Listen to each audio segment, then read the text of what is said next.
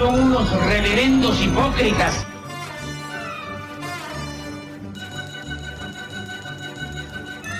¿Por qué no suben a la tribuna a responderme si son tan hombrecitos? Tú te puedes reír, tú puedes decir lo que tú quieras, pero tú mientes.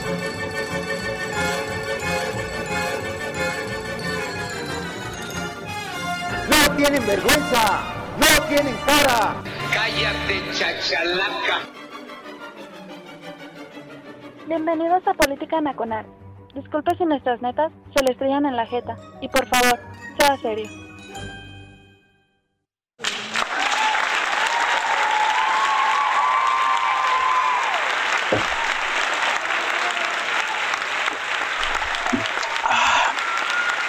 Gracias. Gracias. Ya, suficiente. Este, hola a todos, soy Oscar Chavira dando comienzo a Política Nacional en radioteatrales.com, la casa de Política Nacional. Les doy la más cordial bienvenida a esta especie de análisis político arrabalero, así chilapastroso, por supuesto. Ya se está congregando ahí la gente del TAG, ya está el presidente del sindicato del TAC, el camarada Corazón, entonces hay quórum suficiente. Gracias amablemente a la gente que nos mienta la madre semana a semana para pedirnos el podcast, que estamos muy retrasados, que la chingada, que ya, así fueran bueno para pagar los hijos de su mamá. Bueno, este, gracias también a la gente que amablemente nos ha dicho que nos salen muy chingones los podcasts, ¿no? que, que nos ponen entre tanto no, peso pesado de los podcasts. Yo les agradezco enormemente que este humilde carpintero tenga su preferencia y que nos pongan en medio, este, eh, ¿cómo se dice? En medio de, tanto titán, ¿no? Nos, mencionan ahí en el podcast, entre en medio del podcast de Macario, que es el máster, ¿no? De, este, de Pablo Magluf. Eh, ¿De quién más nos, nos han mencionado? En, varios podcasts muy chingones. Gracias a todos ellos, ¿no? Eh, oiga, hoy estoy de plácemes, déjenme comentarle, ¿sí? Porque eh, retorna aquí a la cabina, a Política Nacional, un eh, tuitero muy querido, que, que allá en los tiempos ancestrales del Twitter, y estoy hablando por ahí del 2010, nos mentábamos la madre mutuamente. Yo creo que la gente que, eh, que, me ha seguido desde allá, 2010, 2011, recordará pues al abogado que voy a presentar a continuación y recordará pues que nos mentábamos la madre. En aquellos tiempos en que, ¿en dónde estábamos? Estábamos en los años finales del calderonato y pues no teníamos las mismas filias políticas, creo que no las seguimos teniendo. Pero mire, ¿no? O sea, este, el abogado que me acompaña hoy al, micro y su servidor damos cuenta que más allá de las mentadas de madre y las diferencias políticas que tenemos, siempre asumimos que el Twitter pues era eh, una mezcla muy kafkiana entre debatir ideas, ¿sí? entre combatir este, ideologías y echar cotorreo, ¿no? Obviamente, pues eh, este, el invitado y su servidor han ido cambiando sus opiniones políticas. O sea, yo, son 10 años casi, ¿no? Ya vamos para 12 años, ¿no? O sea, es más de una década. Hemos cambiado algunas filias, hemos agregado otras fobias, ¿no? Y mire, la amistad, la chacota, el cotorreo, nunca ha parado. Y yo le agradezco mucho al invitado, debo decirlo, precisamente a la situación que eh, hayamos podido separar los momentos para echar debate, inventarnos la madre, y los momentos para echar chacota. Eh, eh, o sea, él y su servidor hemos estado en cada mendiga logia tuitera echando desmadre, que qué gusto. Ya lo voy a presentar inmediatamente, por si no lo conocía, es arroba gsm bajo Skywalker. Mi estimado Gerardo Saucedo. Gerardo, bienvenido hermano. Hola Oscar, ¿cómo estás? Muchas gracias. Hola a todas y a todos que nos están escuchando por ahí. Muchas gracias en Red en todas las redes sociales de política nacional. Ya hacía falta estar acá en el recinto de los inmortales. Y pues tienes razón, tienes razón, Oscar. Pues el, tema es que ya tenemos un buen rato. Eh, yo creo que muchas buenas amistades de muchos años empiezan así, mentándose la madre, diciéndose las verdades, y no tendríamos por qué cambiar cambian las, las eh, filias políticas, este, nos hemos, nos, antes éramos fetichistas a lo mejor de algún color, de algún tricolor, de algún personaje en especial, pero pues ahorita ya han cambiado mucho y pues ahora ya somos fetichistas de otras cosas. Pero bueno, aquí estamos, Oscar, muchas gracias. Y ya, ya este, hacía falta también que me, todo el público que anda por ahí me mentara la madre, para que yo pudiera dormir tranquilo y pues bueno, vamos a, tratar de explicar esta situación muy interesante, así con, como lo comentaste con peras y manzanas. Y pues es bueno que la gente interactúe para que podamos también responder preguntas de, la gente que anda por ahí. Sí, mire, este, o sea, a Gerardo Saucedo, la primera vez que lo invité, lo invitamos a debatir. Aquí nos, yo creo que, si mal no recuerdo, duramos dos horas hablando debatiendo, mentándonos la madre. Fue de los primeros tuiteros que se. ¿Cómo decirlo, no? Que tuvo las agallas de venir aquí a Política Nacional a debatir sobre las filias y fobias que manejábamos en aquellos tiempos, ¿no? Y mire, después de ese debate, nunca se ha roto la amistad. Qué padre. Yo de verdad aprecio mucho las amistades como las de este Gerardo, que más allá del debate político y la playera que en su la playera de color que en su momento estamos vistiendo, pues la amistad es otra cosa muy diferente, ¿no?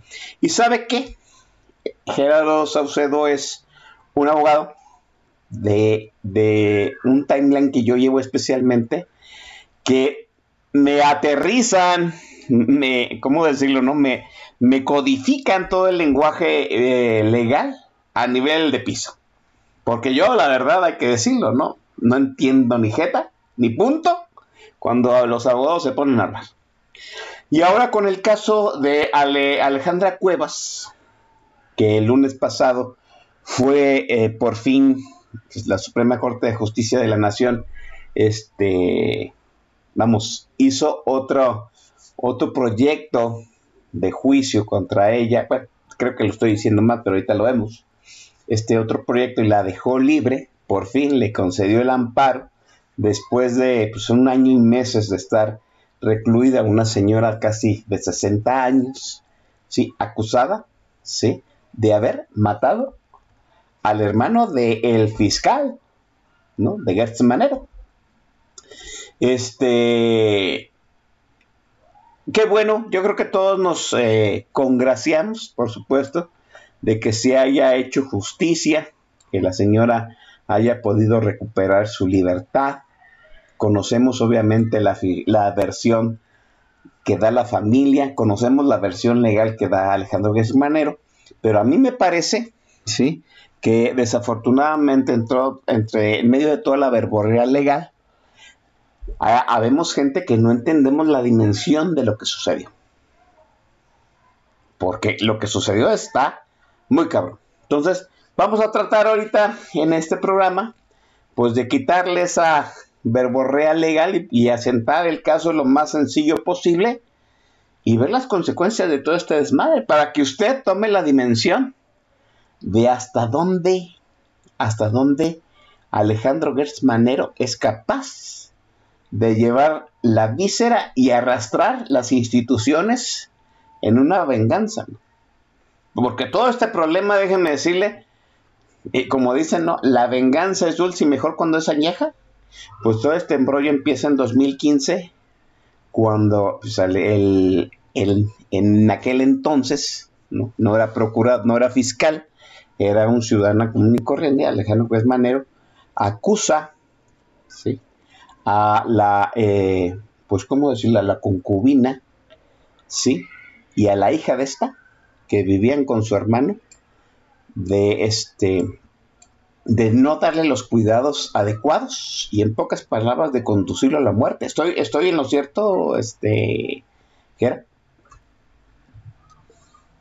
Fíjate, Oscar, que tienes mucha razón. Esto empieza por ahí así del 2000, 2015 con una llamada telefónica que hace la señora Laura Morán a Alejandro diciéndole que ella veía mal a su hermano.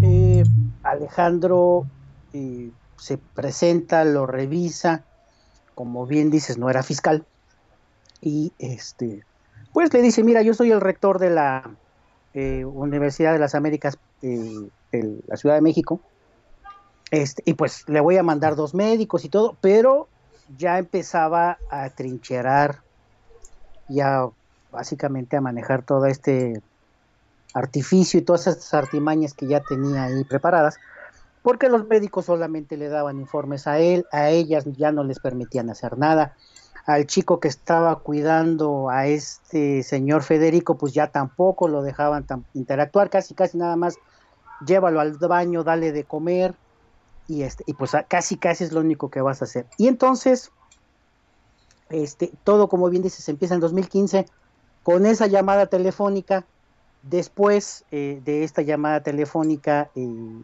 Alejandro hace un movimiento pues bastante oscuro con la Fiscalía General, en ese tiempo la Procuraduría General de Justicia de la Ciudad de México, y le otorgan la custodia de su hermano. Le otorgan la custodia, se lo lleva, lo interna al hospital ABC, si estoy en lo correcto, en que está ahí en observatorio, y como al mes fallece. Pero nada más fue, lo, fue a votar ahí. Nada más lo fue a votar ahí. No lo, no lo procuraba, no lo visitaba. Obviamente pagaba la cuenta, pero hasta ahí. Entonces, este, pues empiezan los problemas de las amenazas, de la intimidación, porque pues este Alejandro y Federico pues vienen de una familia prominente y tienen muchos negocios, tenían muchos negocios. Tanto que les dejaba para meter dinero cada mes en las Islas Caimán y en algunos otros paraísos fiscales. Entonces, pues Alejandro se enoja mucho y para quitárselos del camino, pues los denuncia. Denuncia a la señora Laura, le denuncia a Alejandra, que son madre e hija, y denuncia a la otra hermana también, Laura Cuevas, que es la suegra de Alfredo del Mazo. Pero este, en ese tiempo, en 2015 presentó una denuncia por omisión de auxilio. Ese es básicamente el delito por el cual eh, se inicia toda esta situación. Entonces, pues lo que hizo la Procuraduría en ese tiempo es decir, oye, pues aquí este delito no se encuadra. ¿Qué, o sea, la omisión de auxilio no se, ¿qué, vendría siendo una omisión de auxilio? Ah, ah, un ejemplo práctico. Muy bien.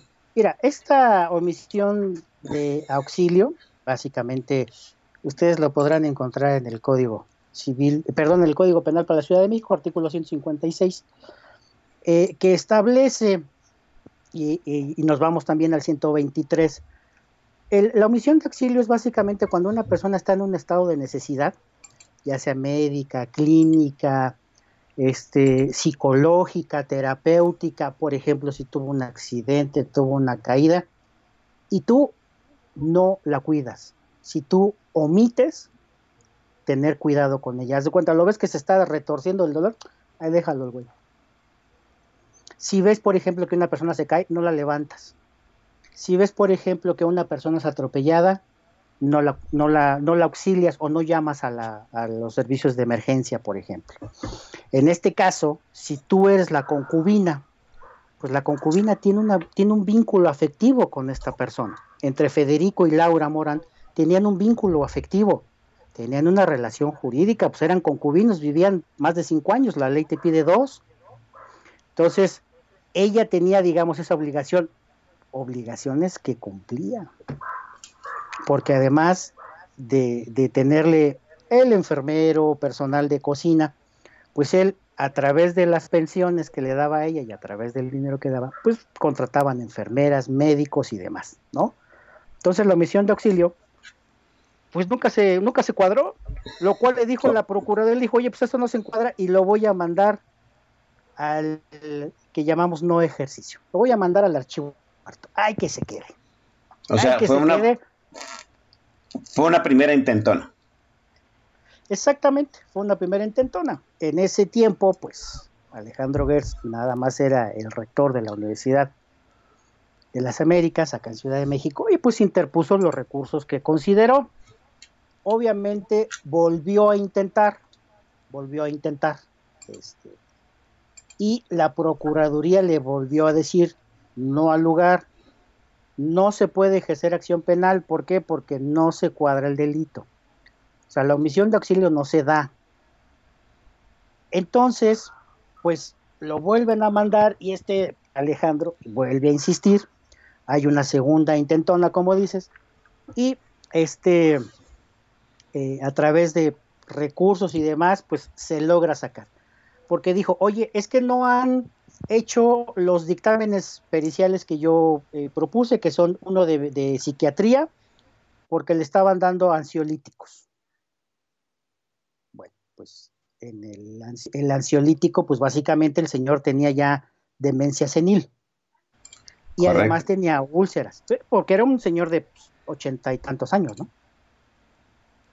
¿no? Entonces, pues, en ese sentido, pues ya decir que era, pues con una aspirina se iba a mejorar, pues no. Ya no era, ya no era ya no era suficiente, ya había que darle un tratamiento, ya no se podía mover, ya estaba perdiendo por estos padecimientos la vista, ya no veía, ya no reconocía este, a muchas personas más que a su cuidador y a Laura. A Laura sí la reconocía y la reconocía de voz y la, este, básicamente la, esto es, son los peritajes que aparecen en la averiguación previa inicial. Y ahorita explicamos por qué carpeta y por qué averiguación. Esto es básicamente por las épocas, por las fechas. Entonces, en esta averiguación previa, pues eh, eh, se aprecia claramente que el señor reconocía a la señora, que la veía, mm, o sea, muy borroso, pero sí le extendía la mano y le tomaba la mano y demás. Entonces, pues el señor tenía un vínculo afectivo con ella. Entonces, este, pues transcurre el tiempo, estimado Oscar. O sea, esas dos intentonas ocurren entre 2015 y 2016, según tengo entendido. 2015 y 2016, 2017 se manda básicamente esto a reserva. Correcto. Y de repente se viene el 2018. Ay, mamá, los de la luz, como dicen por ahí. Y entonces, pues, este, este Alejandro entra eh, a la coordinación de asesores del, actual presidente, lo proponen para ser fiscal general de la República, un cargo que va a ocupar durante nueve años. Y por ahí el maestro Don Vix, que le mando un abrazo, que le mando saludos, hizo un análisis en el programa pasado sobre algunas cuestiones políticas de, Alejandro Gert.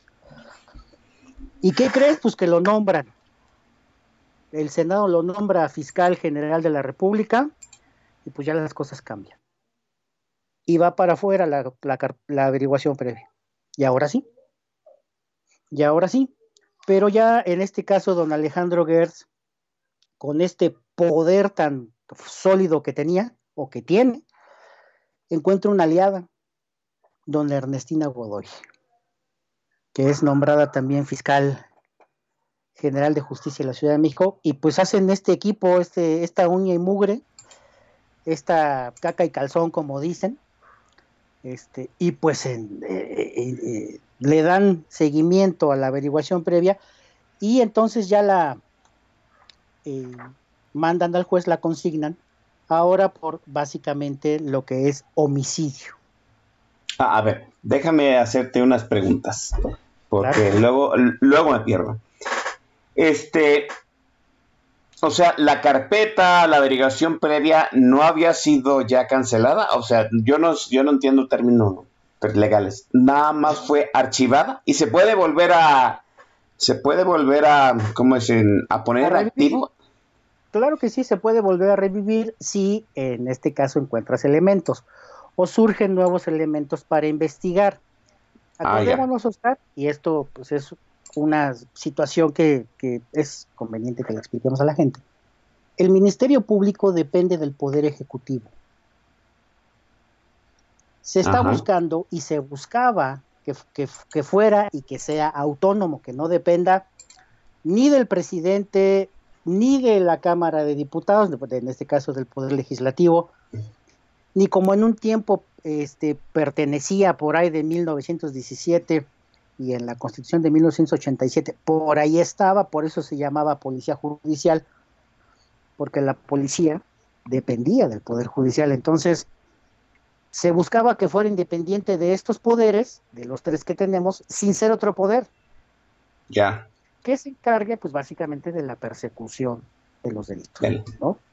Entonces, este, el Ministerio Público, este, si encuentra estos elementos, pues puede revivir, puede volver a traer a la vida esa, esa averiguación previa y seguir investigaciones, porque pues es una de las funciones principales. O sea, ¿cómo voy Eh, a eh. cuadrar un delito?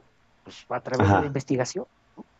E- Entonces, en este sentido, puedo deducir que la Fiscalía de Ernestina Godoy, que es la Fiscalía de la Ciudad de México, encontró cómo cuadrar el delito. Mira, te, te puedo decir, técnicamente sí. Técnicamente ya la Corte trapeó con eso. ¿no? Técnicamente la Corte ya barrió, trapeó, empanizó y demás. Se limpió el trasero, como dicen por ahí, con estos argumentos tan eh, inverosímiles, por decirlo de alguna forma, y no ser tan grosero con, con la gente. Oh, oh, Con a ver, entonces, es que vamos para adelante y luego para atrás. Entonces, para la Fiscalía de la Ciudad de México, eh, dirigida por Ernestina Godoy, sí había argumentos. Para ellos sí, para la fiscalía sí. Obviamente para la juez que recibió esa averiguación previa también. Por Ajá. supuesto que ella dijo, yo sí encuentro elementos, lo cual no debió ser, porque en un caso, eh, vamos a, de- a decirlo normal, lo que hacían los jueces es recibir la, la averiguación previa, revisarla y decir, oye, te hacen falta diligencias. El delito no es. O sea, no puedo cuadrar ese delito. Entonces te la regreso, lo cual se debió haber hecho. No se hizo, por la razón que tú quieras. Oh, La juez recibe, Ah. ajá. la juez recibe adelante. esa carpeta, esa averiguación previa y pues libera la orden de aprehensión ¿no? contra Oh, ah, y contra A ver, entonces quiero entender este punto. Quiere decir que no había nuevos elementos, simple y llanamente des- desarchivaron la misma carpeta que ya se había negado, que ya se había rechazado dos veces y le dieron para adelante. Estoy, eh, estoy Sí, entendiendo bien. Mira, sa- sacaron la, la averiguación previa. Básicamente, te voy a hacer una analogía muy tonta. Le dieron una maquilladita, le pusieron chapitas, le pusieron todo y la mandaron. La Ah. consignaron a la juez para que en un momento dado ella decidiera. Y lo decidió rápido, ¿eh? Decidió rápido liberar la orden de aprehensión contra Laura y contra Alejandra, ¿no? O sea, Este, o sea, tú- entonces, O, o sea, por ejemplo, en el gremio de abogados, todo el mundo dijo, no procedía y le dieron fast track. exactamente. Eso, eso es, por ejemplo, en, en un gremio como, pues, como el de nosotros y eh, mucha gente que puede entenderlo, tú, Don Vix, toda la gente que nos está escuchando, pues básicamente va a decir, oye, pues eso no se puede, yo tengo aquí años pidiendo que me den una orden de aprehensión, no te la dan, y va bien cuadrada, ¿eh? y va con línea, no te lo dan, no te dan la, la orden de aprehensión, no te la da el juez. Pero pues aquí nada más llegó y órale, y se las mando, ya, deténganla. a las ¿Qué? tres, porque ya Alejandro Gertz ya era fiscal, hace esta alianza con Ernestina y pues Sí, aquí, aquí lo que me interesa enfatizar, Jera, y qué bueno que lo estás mencionando, es que la gran vamos, la gente que ha venido aquí a Política Nacional a ponerse en el micrófono, pues no es, la gran mayoría no son abogados, ¿no? Creo que de los invitados que ha habido, abogados son mi estimadísimo hermano Santiago Arroyo y tú, ¿sí? Entonces, nosotros especulamos que sí, ¿no? Pues el proceso es, el proceso es un acto de corrupción y que se coludieron eh, Ernestina, la juez y, y y la sala, Sí. y la sala. Y, y- y la sala. Va. Nosotros podemos sospechar eso. ¿sí? Pero aquí lo que tú nos estás diciendo es que no nada más se coludearon. O sea que ni siquiera tuvieron la decencia ¿sí? de cubrirse las espaldas con una buena carpeta de investigación. O sea, con una nueva carpeta de investigación donde de verdad se sustentara, pues, este, pedir la orden de aprehensión, ¿no? Exactamente, fíjate que ahí eso es algo importante. Mira, eh, Por ahí decía un maestro de la, de la facultad, los corruptos se evidencian solos. Y creo que aquí se evidenciaron solos aunque digan que no. Aquí, aquí viene, por supuesto, de Ernestina, de la juez y de la sala, que obviamente ante quien se apeló esa orden de aprehensión, pues no, no, este, no prosperó, o sea, confirmaron y la sala dijo, sí, no hay ningún problema, claro, aquí hay muchos elementos, están todos los elementos necesarios. Y pues obviamente la, la familia, la familia de, de, Alejandra Cuevas lo que hizo fue interponer el juicio de amparo y pues la juez este, de distrito, Patricia Marcela Díez Cerda, pues fue la que dijo, no, pues esto está plagado de cochinadas, plagado de mugre y otorgó el amparo. otorgó el amparo. ah, o sea, sí las amparó en un principio y... Sí, claro, por supuesto. Aquí lo que habría que entender es de que se otorgó un amparo al principio, que en este caso Alejandro Gertz, como ofendido, porque pues es el hermano, es un pariente consanguíneo del fallecido, en este caso de la víctima, este, pues dijo, no, pues no estoy de acuerdo y voy a interponer el recurso de revisión. Interpone el recurso de revisión contra ese otorgamiento de amparo, lo recibe un tribunal colegiado de circuito y pues es ahí donde dice el fiscal general de la República, oye, corte, ¿por qué no te lo llevas? Llévatelo. Oye, pero me lo estás pidiendo como fiscal general de la República. La Fiscalía General de la República sí puede en un momento dado. Pero entonces ya estás actuando como fiscal. Ajá. Ya no estás actuando como persona física, como vi, como ofendido. Como ofendido, sí. Ajá. ¿Y? Exactamente, porque tu hermano es la víctima, tú eres el ofendido porque eres su hermano, pariente consanguíneo, y pues obviamente me estás pidiendo que yo atraiga el caso para que en un momento dado yo lo resuelva. Y mm. pues así lo hizo la Corte. Lo sometió a debate, se lo pueden ver mucha gente si lo googlean, no como Ernestina Godoy, bajen su ley de amparo, lo pueden encontrar en el artículo 40 de la ley de amparo y dice, es eso, es eso, es, la Fiscalía General de la República puede solicitar que se ejerza la, atracción.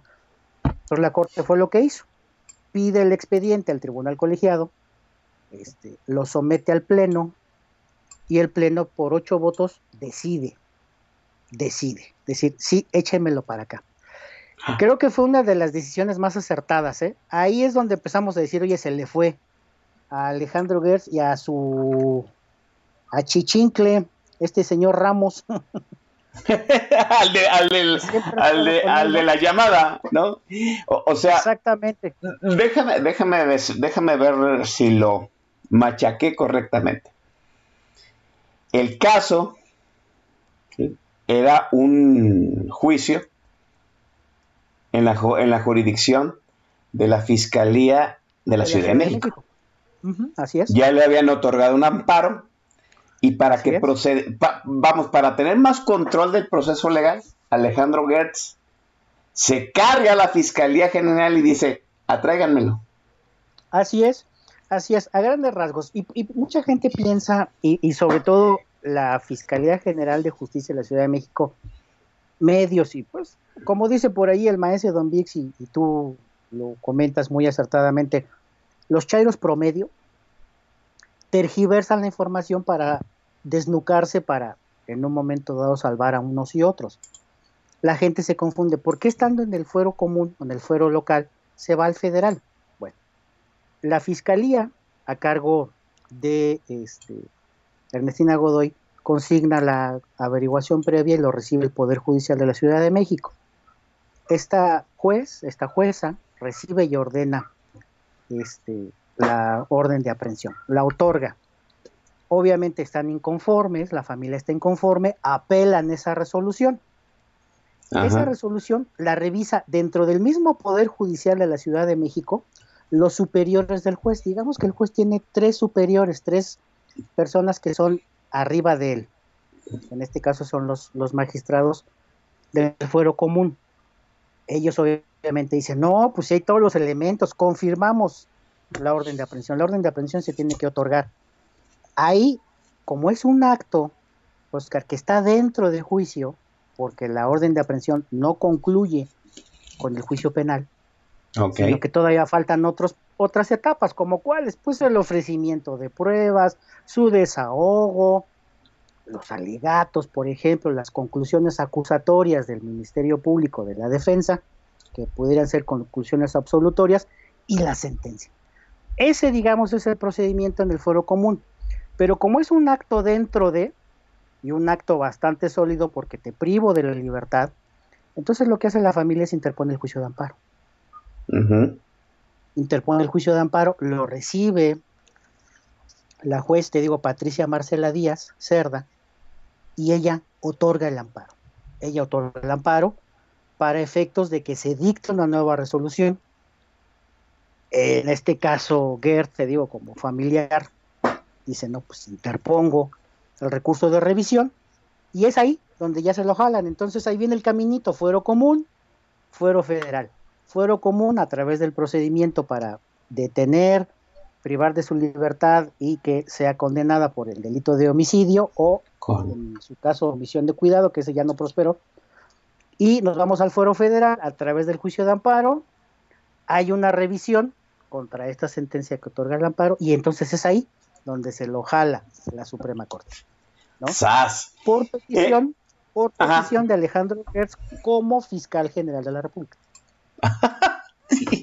como si no, este Gertz Manero, ni, ni, vamos, ni siquiera en Pacho tiene en jalar un, este, un juicio donde él es víctima y, juez, ¿no? O sea, no sé. Bueno, déjeme, déjenme dejar el relato aquí de Jera. Debo decirlo, está haciendo, eh, pues una, es un relato muy llano, estoy entendiendo muchas cosas, ¿sí? Pero ya sabe usted que nosotros venimos aquí a Política Nacional a poner música de alta categoría y me da mucho gusto, pues, que Jera, que ya había venido a Político Nacional cuando no tenía el poder del el control de la consola, pues ahora tenga el poder de la consola. Gerardo, es tu, tu primera intervención musical. Venga de ahí. Sí, muchas gracias. Fíjate que yo había escuchado las, las dos últimas sesiones. Digo, sigo los, los podcasts que efectivamente están bien chidos. Obviamente tienes ahí a varios colosos, como el maestro Macario Esquetino, que, híjole, es un coloso, es un gran maestro. Pero pues mira, escuché por ahí eh, lo que presentó Leo ahí, presentó al Trino, que devuelva Salinas, que devuelva Salinas. Bueno, el maestro Dombix que andaba promoviendo el incesto, el débito carnal entre consanguíneos y pues ahí creo que fue un poco vapuleado. Pero fíjate que siguiendo esa tradición del recinto de los inmortales, este, la primera rola es de, María Guadalupe, con, eh, Guadalupe Contreras Ramos, originaria del estado de, Baja California, en Tijuana, mundialmente conocida como Lupita D'Alessio. Este, esta rola de 1971 que cantaba Nicola, Nicolás Dubarry, Il cuore es un cíngaro. Este, esta rola de Flavio Magliacci y Claudio Matare que le pusieron aquí en México Mi corazón es un gitano. Entonces, Mi corazón es un gitano, una rola de 1971 que cantaba Lupita D'Alessio. Esa es la rola con la que abrimos, estimado Oscar. Venga.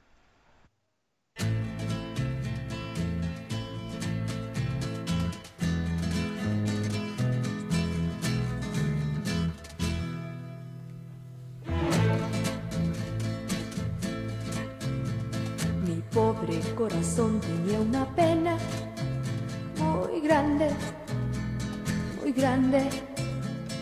Queriendo consolarlo, yo le dije, no llores, no llores.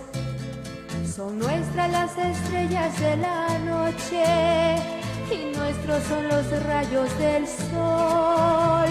Hagamos de la vida un derroche y vámonos al mundo los dos y mi corazón gitano por fin se volvió. Su cárcel rompió,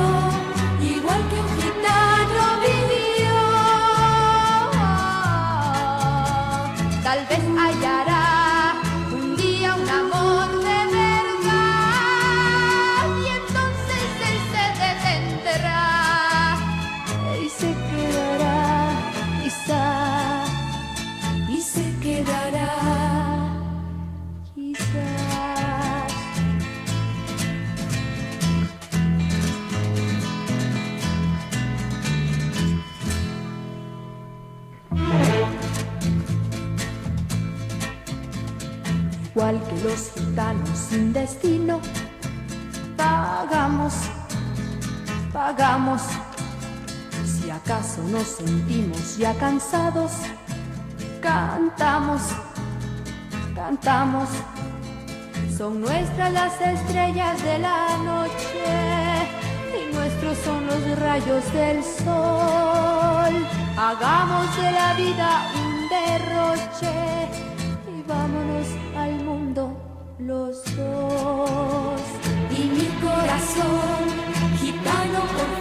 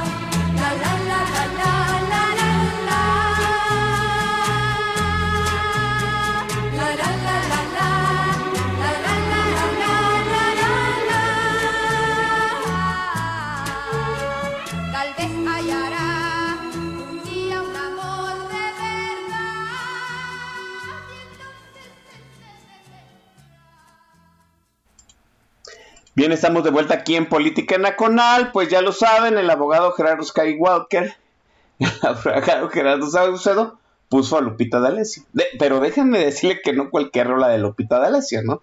Es una rola de Lupita D'Alessio para conocedores. Es un cover de Nicola Di Bari, es cierto, ¿no? U- ¿Usted recuerda a Nicola Di Bari? ¡Uf! ¿No? Y, y yo nada más le, le- lo voy a decir así, ¿no? ¿Qué tan bueno era Nicola de Bari que cuando usted iba a los tianguis, a los baratillos, en los años 90, ¿no? cuando ya los viniles estaban por de salida, yo siempre veía viniles de Nicola de Bari. ¿Sí? Yo, yo no sé en qué momento pensaron que iba a pegar aquí en México y pues no, sí, o sea, yo en mi vida llegué a escuchar este, un vinil de Nicola Di Bari, ¿no? Este, eh, pero sí llegué a ver muchos discos, ¿no? Que, pues, la gente desechaba y luego se encontraban ahí en esos stands eh, de viniles de, de segunda mano, ¿no?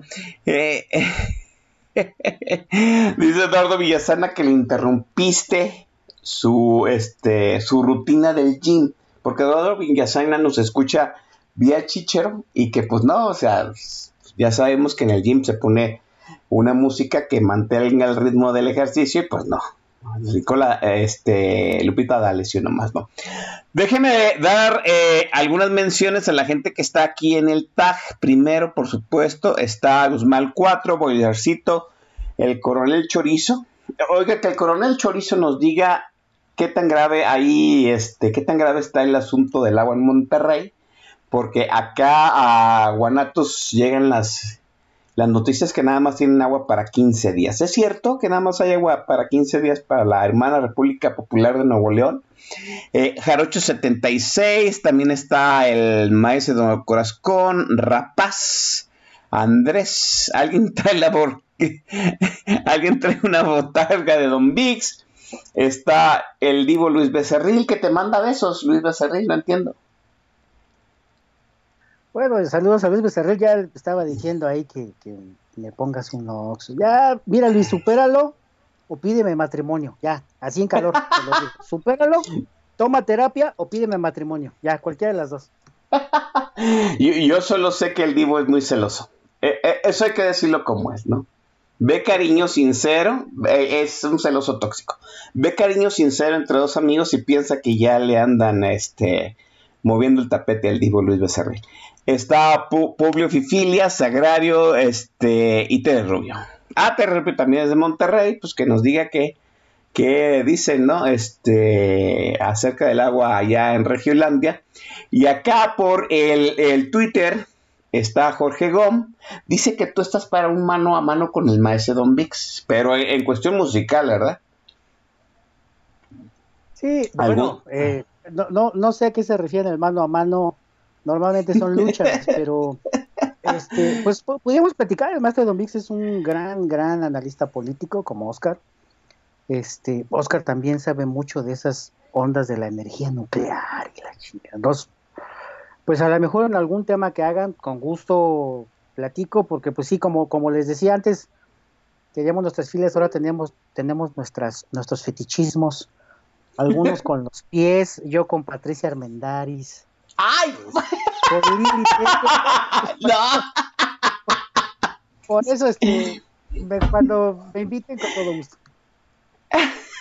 Sí te mueve Pati Armendáriz, tú, Gerardo. Este, sí, tiene algo, tiene algo, esa, esa mirada perdida es la que me prende. Ay, no, por Dios. Ay, no. Bueno, después de esta este, revelación medio escabrosa, ¿no? Sea, Pati Armendáriz. Ay, no sé. Bueno, este. Oiga, estábamos hablando acerca del proceso. Ya vimos en el momento en que, pues, si, vamos, sin pena ni pudor, eh, Alejandro Gersman Nero atrae, o sea, o en pocas palabras, mete en su pleito a la Fiscalía General de la República y atrae el caso de este de su hermano, ¿no? De la queja contra su concubina, Laura Cuevas, ¿no? Y contra la hija de ella. Ojo, esto es muy, muy, eh, muy, muy importante, ¿no? Eh, la que cuidaba al papá era Laura. La hija, pues la hija ni siquiera era, este, hija de- del hermano, ¿no? ¿Por qué? ¿Por, qué acaba en la cárcel Alejandra y no Laura? Pues porque la queja es contra, yo supongo que si tú te quejas de que alguien no cuidó a una persona, pues acusas a la persona que estaba con ella, no a alguien que no estaba con ellos. ¿Cómo, cómo acabó Alejandra Cuevas en la cárcel? Tú, eh, Gera, a ver, síguenos contando esta macabra historia de, eh, de, pues, de corrupción legal. Sí, pues mira, esa es, esa es la pregunta que todos nos hacíamos, porque como lo comentábamos antes del corte, por ahí viene la línea entre el fuero local o la justicia local y la federal, para que vayamos entendiendo, porque la gente dice, oye, ¿qué tiene que ver Ernestina? ¿Qué tiene que ver Gertz? ¿Qué tiene que ver el Poder Judicial Federal a través de la Corte? Por ahí viene ese caminito. Ahora bien, ¿qué básicamente, ¿qué es lo que, lo que, cuál es el génesis? Pues Alejandro y Federico tenían, tienen, tenían muchos negocios, inmobiliarios, financieros. Entonces, pues, este, pues les daba, por ejemplo, para tener depósitos millonarios, como te decía al principio, en Islas Caimán y paraísos fiscales, incluso un, pues, un problema que le, es como si a la, a la lumbre le, le, echaras un cartucho de esos cartuchos antiguos. No sé si te acuerdas, Oscar, que le echabas al boiler. A lo mejor ah, ya, sí, sí, no sí. Un combustible, le decíamos. Un combustible, exactamente, que lo metías al boiler y prendía y se te calentaba el agua. Sí, Tú tienes una fogata y le echas un combustible, eso es un cartucho, y pues prende más, ¿no? Que estos chavos este, fueron a la unidad de inteligencia financiera que estaba a cargo en ese tiempo de otro roedor, de Santiago Nieto. Y entonces le presentan unos estados de cuenta. Okay, que había depósitos hasta de Ajá. 8 millones de dólares en unas islas, en, en, las Islas Caimán y en otros bancos donde son paraísos fiscales. Pues obviamente. O sea, del dinero que manejaba. Ajá, del dinero que manejaba Alejandro. la familia Cuevas, del dinero del hermano de Gertz. Ok. Exactamente, y entonces, pues es obvio, si Federico vive con ella, vive con su concubina, pues ellas tienen acceso a toda esa información. No solamente Laura, que a lo mejor Laura pues ya estaba grande, o sea, ya está grande, ya no es una persona que pueda tener mucha capacidad física ni intelectual, pero los demás sí. O sea, la, conclusión, la conclusión lógica es, la concubina sabe del dinero, pero lo manejan los hijos de la concubina. O sea, exactamente. Ajá. Y hay algo interesante. Cuando vemos esta parte del famosísimo garante accesorio, ¿Qué chingados eh, es eso? hay unas declaraciones de Alejandra y de los demás chicos y de los testigos que dicen es que la señora Alejandra no vivía con mi mamá. Ella no vivía, además no es su hija biológica. Hay un Ah. vínculo afectivo, pues porque él ha sido la pareja de mi mamá, pero ni soy Ajá. su hija, ni vivo con él, ni me mantiene, ni no tengo ninguna razón para cuidarlo ni para cambiarle el pañal. ¿Por qué me meten a la cárcel? Ah, Ese, ese es uno de los puntos medulares de todo esto, Oscar. A lo que estás diciendo, ¿por qué ella entra a la cárcel? Pues mira, podemos tener varias conclusiones. Una es, si el dinero estaba ahí, él tiene contacto con, muchos eh, inversionistas, con, recibe muchos estados de cuenta y demás, pues todo esto pues lo conoce la señora. Y, y ellos ahí andando y hurgando, pues también. Y luego presentan ese documento o esos documentos a la, este, cloaca de Santiago Nieto, pues imagínate, ¿no? Se prendió más. Entonces, pues se detienen a estas dos personas. Una por la edad ya no está sujeta a que le ingresen al reclusorio, en este caso al centro de reinserción social, pero Alejandra sí. pero Alejandra sea, sí. A, a ver, déjame, déjame masticarlo. Acusan a la mamá de homicidio por no darle el auxilio a Federico Gertz. ¿Sí? Y meten a la cárcel por esa misma investigación a la hija que ni vivía con ellos. Así es. Fíjate que cuando vemos nosotros el, eh, la eh, sesión de la corte donde se hace este debate, ya hay que esperar la glosa. ¿Qué es la glosa? La glosa es, uno, la resolución y la glosa es todo lo que viene a acompañar. Todos los razonamientos que hacen, por ejemplo, los ministros y sus equipos, que son pues secretarios muy chingones, ¿no? Que, que ahí pues hacen esta, esta investigación, reciben la, las averiguaciones, reciben los, los tomos del- de, los, de los juicios y demás.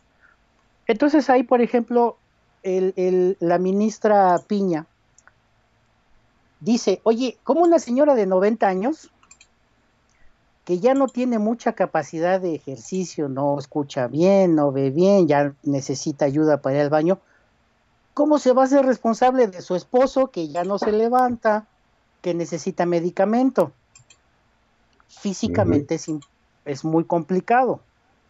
Por eso el señor tenía un cuidador, cuidador que no lo dejaron testificar.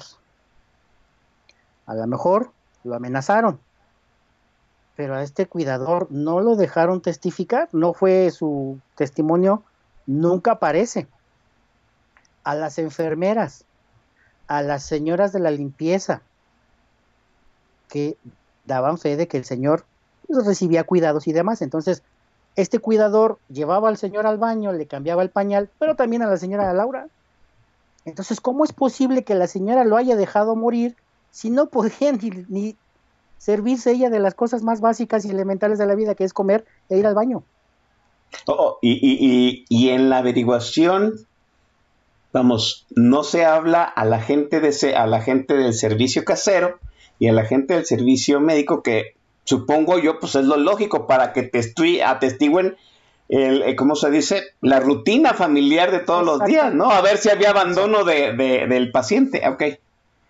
Claro, por ejemplo, mira, oye, es que nosotros encontramos al señor Gertz, en este caso Federico, este, en una habitación, este, en el piso de arriba, por supuesto no podía bajar las escaleras, este, lo encontramos pues con eh, residuos de heces fecales porque llevaba a lo mejor uno o dos días que no le cambiaban el pañal, etcétera. Cuando llegaron por él, lo subieron a la camilla y todo, lo encontraron bien, lo encontraron limpio, lo encontraron bañado, lo encontraron ahí. Obviamente hay una alteración, ¿no? Hay una alteración, en este caso donde Gertz dice que lo había visto tres semanas antes, habían ido a desayunar, lo cual es mentira. o sea, el señor ya no podía moverse, ya no podía moverse, ya tenía pues unos lapsos donde su capacidad mental ya no era la misma, ya, había perdido la vista, ya estaba perdiendo la vista. Entonces, pues como, oye, es que yo lo, lo vi fui a desayunar con él, pero esto se lo hace saber al abogado, al hijo de Javier Cuello, a Javier Cuello Suart, que es hijo de don Javier Cuello Trejo, y pues así lo manifiestan en la averiguación previa. Pues entonces, con estos elementos, perdón, pero tan chaquetos, pues es que libera la orden de aprehensión. Entonces, ¿cuál es el génesis, Oscar? Podemos encontrar muchas versiones, pero es básicamente ocultar todos estos este, bienes que tenía, todas estas obras de arte, todas estas cuentas bancarias, todos estos centenarios y demás de la familia. Quitar a la familia. ¿Cómo la quito? Pues de la forma que mejor me sale, que es iniciándoles una averiguación previa y amenazándolas con la cárcel. Ese, Eh, digamos, entonces- pudiera ser una, U- Una hipótesis. una hipótesis, ¿no? Porque además, y ahorita lo vamos a ver en un poquito más adelante, Oscar, ¿qué sigue? Porque todavía hay un testamento donde Alejandro Gertz es el albacea. Obviamente no querían, no querían, él no quería que la señora Laura eh, pudiera entrar. ¿Por qué? Pues si nosotros, digo, a los abogados que me están escuchando saben perfectamente que si yo soy la concubina, lo acredito con estos más de 50 años que estoy viviendo con él y demás, pues puedo impugnar el testamento. ¿Por qué? Pues porque también tengo derecho. Eh, a- la a ver, señora decía, ajá, déjame hacer una pregunta.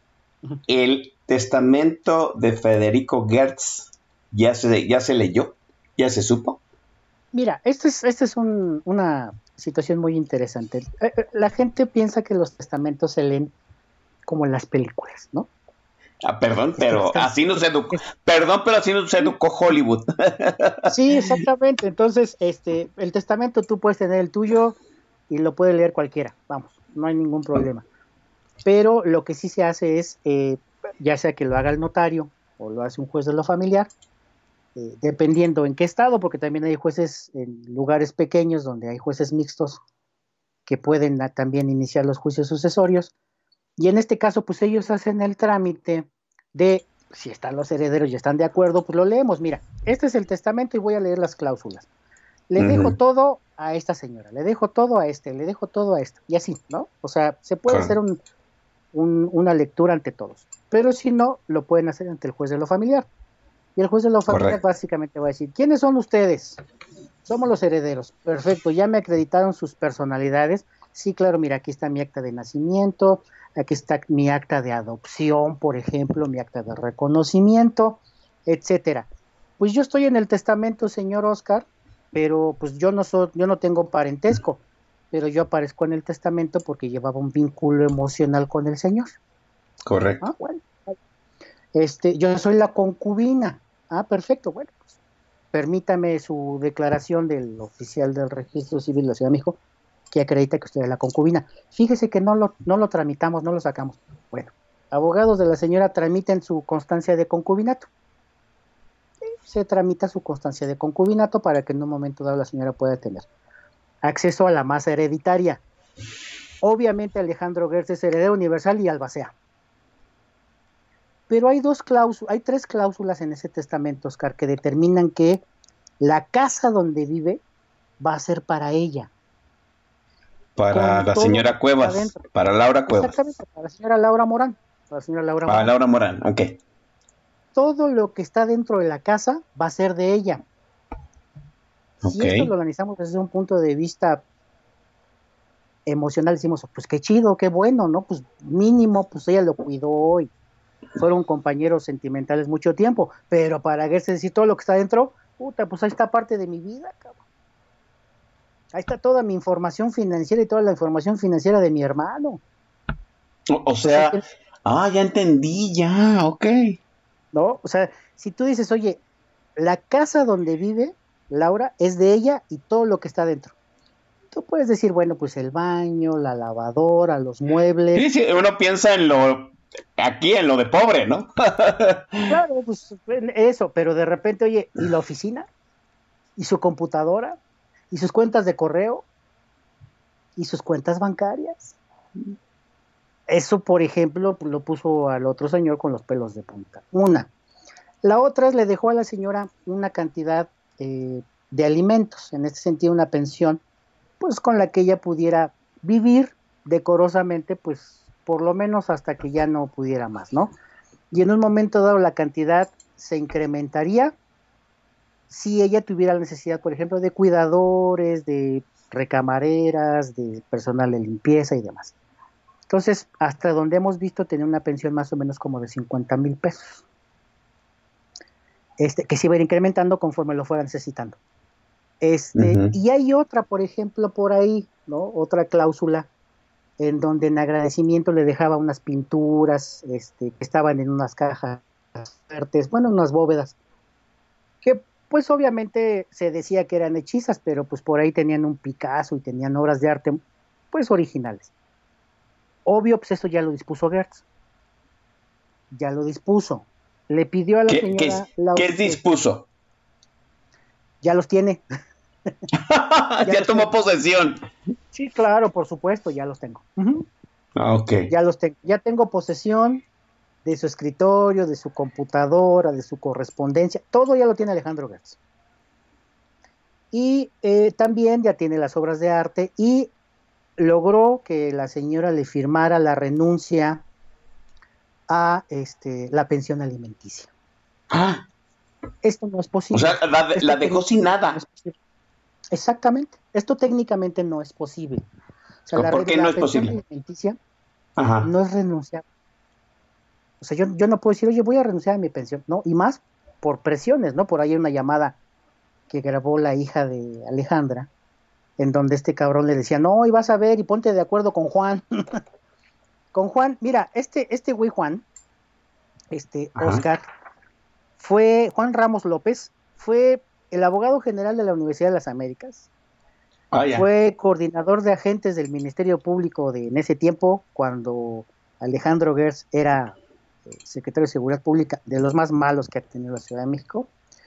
Fue el director jurídico de la Secretaría de Seguridad Pública cuando Alejandro Gertz era eh, secretario.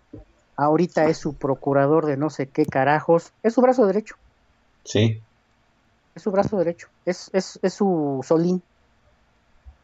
No, no se separa de él. Entonces, le, le comentaron a estos chicos, oigan, vayan y presenten una declaración diciendo que ustedes renuncian a todos los beneficios. Pues, ¿Cuáles beneficios, güey? Segunda, la señora tiene que firmarme una carta donde renuncia a su pensión. Don Alejandro, eso no se puede. Eso no es posible. Y perdón, usted se dice doctor en Derecho, tiene Juan Ramos que dice que está doctorándose en la UNAM. Yo no sé cómo la UNAM lo deja dar clases ahí. Pero, oiga, don Alejandro, no sea pendejo, eso no se puede. Pero pues obviamente, O sea, es, es- Obviamente. es de novatones. sí, pues te digo, y, y- y vas a firmar esto, vas a esto. Bueno, ya me, me encantaría ver que lo presentara ante el juez, pero te voy a ser sincero, Ajá. a los 42 jueces de la Ciudad de México que hay, seguro se lo pasan. ¿Por qué? Pues Porque es el fiscal general de la República. ¿Y por qué? Por amenazas, porque, oye, me hazme un favor, cuando ya no sea juez, dame una chamba, porque pues digo, como juez gano 40 mil pesos, pero pues allá puedo ganarlos cada 15, di- cada tercer día, ¿no? Y, y Mejor. la. Digo. Ok. Ok. Este. La señora, la concubina, este. Cede todo para que liberen a Alejandra. Exactamente, exactamente. Ella. Eh, eh, Entonces, hay una- en este, en este sentido, yo lo y fuera de la del vamos, fuera de toda esta situación de legal, toman a, Alejandra como si fuera ¿cómo se dice? Mm, pues una prisionera, ¿no? Como rehén. ¿No? Exactamente. Mira, esto, por ejemplo, Oscar, te voy a decir cómo sería. Vamos a suponer que está Laura y está Alejandra. Y yo agarro a Alejandra, la agarro del pescuezo y le pongo un cuchillo en el corazón. Y le digo a Laura, o haces esto, o ahorita le entierro el cuchillo a tu hija. Pues a lo mejor tú qué haces. Pues está bien, güey, toman. Entonces, ¿qué hicieron? A través de la técnica, pues ingresarla al reclusorio, tenerla ahí quieta, para que este cabrón pudiera en un momento dado mover todas sus, sus piezas para después decir, ah, sí, ya déjenla salir. ¿Qué te gusta después de cinco años? Sí, ya que se quedara con todo y se apagara el asunto. Exactamente, exactamente. Entonces, esa es un- una situación. Hasta, Ah, hasta ahí ah, digamos que vamos. Vamos bien. Hasta ahorita sabemos que Alejandro Gertz Manero tiene influencia sobre Ernestina Godoy, que la Fiscalía de la Ciudad de México está coludida, ¿no? Que es un tráfico de influencias de la chingada y que Alejandro Gertz Manero no solamente es un corrupto, es un desalmado. Sí, pues mira, te voy a decir, en el caso de la Ciudad de México, eh, y esto pues los penalistas de, de esta ciudad podrán decirlo, ¿no? Yo creo que hay muy pocos penalistas que te dicen, no, sí, yo encontré todo perfecto, no, hombre, los ministerios públicos de la Ciudad de México, no, hombre, chulada. No, cabrón, no, te van a decir hijos de su madre, les pides. En casos de feminicidio, oye, investiga, no investigan. En caso de personas desaparecidas, no investigan. Y es más, hasta dicen a la familia, bueno, cabrón, ya, o, o le paras o, no- o nosotros te, te jodemos, ¿no? Bueno, oye, en caso de feminicidio, entréguenme el cuerpo de mi hija. ¿O dónde está el cuerpo de mi hija? Muchos papás. ¿Qué dicen los ministerios públicos? Mira, estos güeyes te van a decir dónde está tu hija, pero dales el perdón. ¿Estás de acuerdo que no se puede otorgar el perdón por un feminicidio? Pues es un delito grave. No se Sí. puede. Dales el perdón. Yo aquí voy a acomodar todo para que no aparezca como feminicidio. Sas. Digo, este, entonces pides a veces, oye, te ruego, por favor, manda, ya judicialízalo para que me mi, mi orden de aprehensión. Ah, sí, güey, mira, tengo 40 carpetas, aguántame tantito, mi no, aguántame tantito. Problemas con menores, problemas con gente de la tercera edad, fraudes, robos, no trabajan. O sea, por ejemplo, a- me acuerdo una chica que asesinaron en Iztapalapa, en los andadores de la colonia Ejército de Oriente, Iztapalapa, de las más gachas en las que yo he estado. Y la mataron, la mató este tipo eh, eh, apuñaladas. Ya habían ido con Ernestina, ya les había dicho, sí, cómo no, yo les voy a ayudar. No les ayudó, y la mataron. Y el responsable ahí está. Va, sale, regresa y deja su bicicleta. Ya le habían avisado a Ernestina. Hay muchos casos de feminicidio, de violación donde, pues digo, a lo mejor la, a la fiscal encargada de delitos sexuales, pues va a la procura, a la fiscalía a tomarse fotos, No selfies. Entonces, oye, qué casualidad que sí te cuadran el delito de homicidio a través, digo, por omisión, por un garante accesorio. No mames. Además, el garante accesorio, Oscar, puede ser la señora Laura es el garante directo obviamente tiene las causas de exclusión, que son, pues obviamente, ya no puede, ya está grande, ya no puede ella ni siquiera valerse por ella misma. Por eso o sea- un cuidador. O, o sea, garante es, digamos en cierto sentido, la persona que va a responder por el delito, ¿no? Sí, mira, eh, estas Mm. figuras además se las sacó, se las sacaron del derecho romano, del, del derecho civil, y el garante básicamente es esta persona que responde por la obligación. que Ah, puede ser una obligación de hacer, una obligación de no hacer, puede ser una obligación de dar. Las más comunes son las de pago. Ok. Oye, yo te voy a prestar, digo, ojalá, 100 mil pesos, ojalá, ¿no? Te voy a prestar 100 mil pesos, cabrón. Ah, bueno, ¿y quién me va a pagar, güey? Si no me pagas, Oscar, ¿quién me va a pagar? Ah, pues mira, te va a pagar directamente Don Vix. Ok. Ah, bueno, Entonces bueno, Don. Vix es el garante accesorio. espéreme tantito. Ahí está. A ver. Ahí está el que garantiza. Órale, ahí está Don. Blix. Ahí está, ya firmé. Perfecto, si no me pagas tú, me paga Don Blix. Y a lo mejor tengo otro. Al pinche Luis Becerril. Órale, güey, ven, fírmame, cabrón. Tú me vas a pagar si no me pagan estos dos. Bueno, en este caso, cuando nosotros lo vemos, Oscar Diego, y esto pues, cualquier persona lo puede tomar si bajan su, su código civil, su código penal, perdón, para la Ciudad de México, pueden leer el artículo 16. Si me permites, Oscar, lo leo rápido. Dice, en los delitos de resultado material, ¿cuál es el resultado material? La muerte, la privación de, la, de la vida. Ese es el resultado material. Será atribuible el resultado típico producido quien omita impedirlo. O sea, yo no hago lo que me obliga, pues en este caso la ley, oye, las, las concubinas están obligadas o los concubinos, claro, por supuesto. Y es más, ya, ya se equipararon al matrimonio y pueden coexistir. Entonces, ella está obligada, sí, claro, estoy obligada. Laura, Alejandra no. Dice, típico producido a quien omite impedirlo, si éste tenía el deber jurídico de evitarlo, sí, y la fracción primera, es garante del bien jurídico.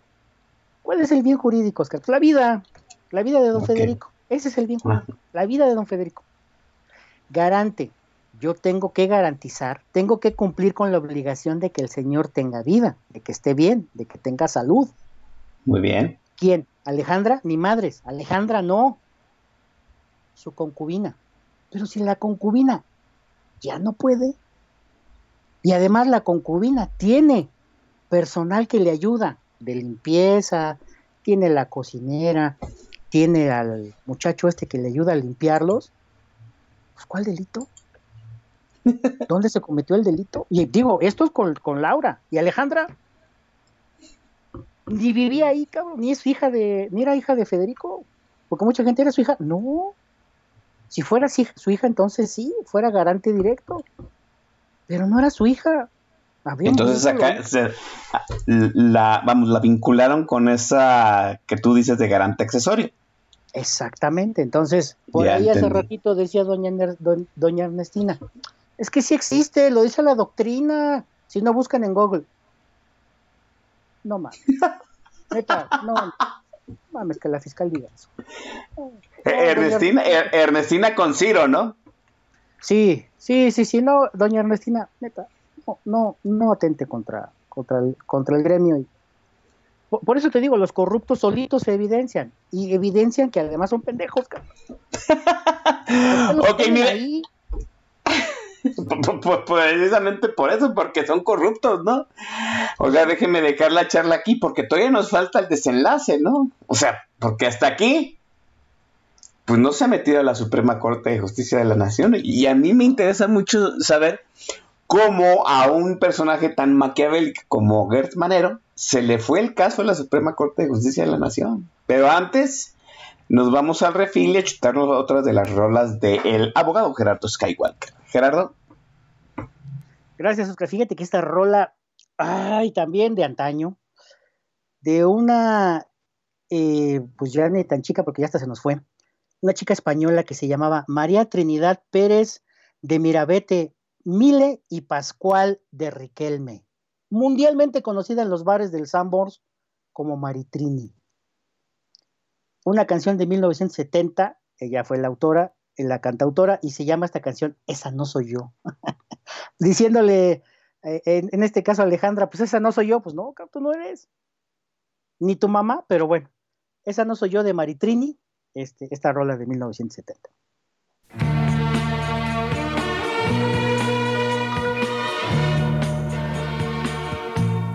Yo no soy esa que tú te imaginas, una señorita tranquila y sencilla que un día abandonas y siempre perdona a esa niña si no, esa no soy yo.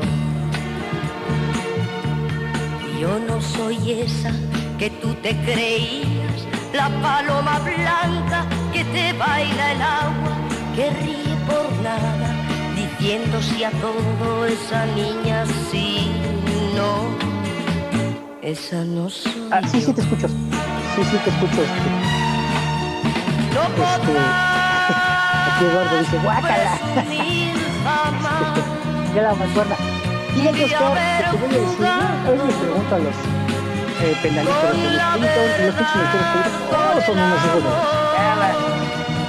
Y te lo juro, a veces uno anda rogándole, por favor, Confírmame. me quieres, yo ya Este, no soy esa que Nada, sea nada, nada. pero te arman pinches delitos de volar. Y deja de eso.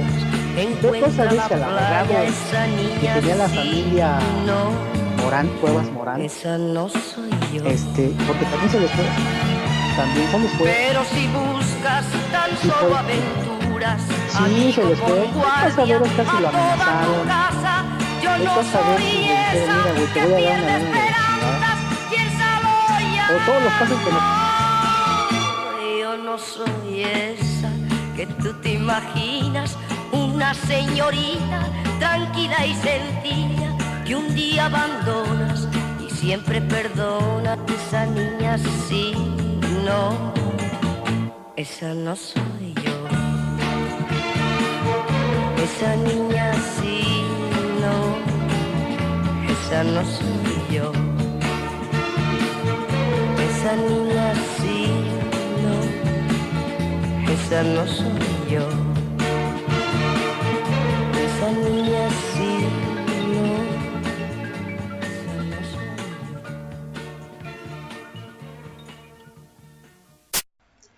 Bien, estamos de vuelta aquí en Política Nacional. Aquí están diciendo que qué relato de terror. Y sí es cierto.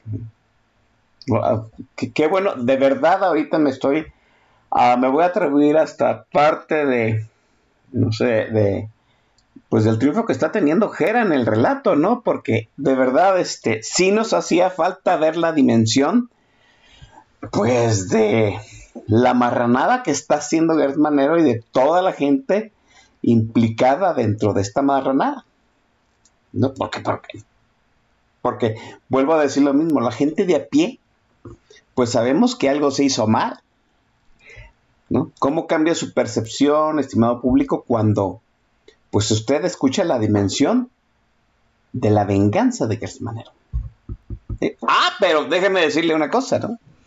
Hasta aquí vamos en que, pues apresaron a la hija en un argumento muy sacado de, de, de la manga, la toman como rehén para que Gert Manero se haga del dinero este, que legalmente, que en cierta parte le, pertenece legalmente a la señora, la concubina, ¿sí?